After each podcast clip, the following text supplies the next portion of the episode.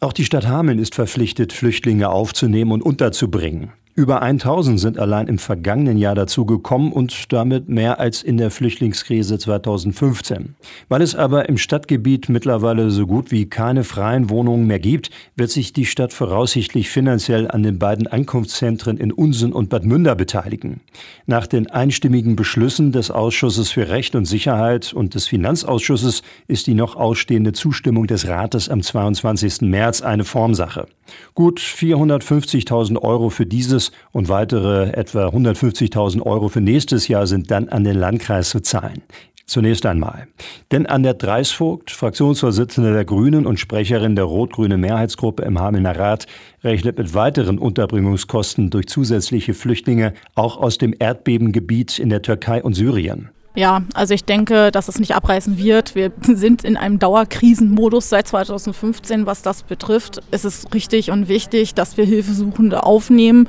Wir haben jetzt die Weichen gestellt. Das kostet sehr viel Geld. Auch da müssen wir auf Bundesebene hinwirken, dass ja da nicht so viel selber beisteuern müssen, weil es ist ja eine Aufgabe, die wir übertragen bekommen haben. Und da dürfen die uns nicht allein lassen.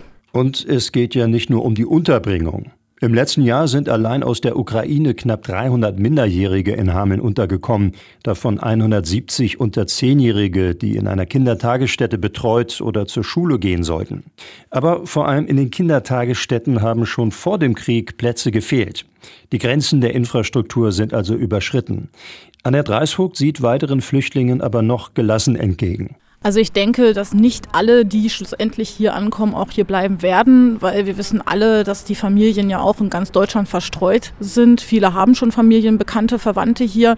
Die werden sich sicherlich auch umorientieren, gerade wenn wir auf die Ukrainerinnen schauen. Die sind ja in einem ganz anderen Rechtskreis unterwegs als, ich sag mal, jetzt SyrerInnen oder auch ähm, Afghanen oder andere Nationen. Deswegen sehe ich dem Ganzen erstmal ganz entspannt, aber auch mit Achtung entgegen. Wir müssen natürlich schauen, dass wir die Infrastruktur Infrastruktur stärken. Das tun wir aber, indem wir in unsere Schulen investieren, Kita-Plätze schaffen und dann müssen wir schauen, dass wir die Leute hier versorgt bekommen.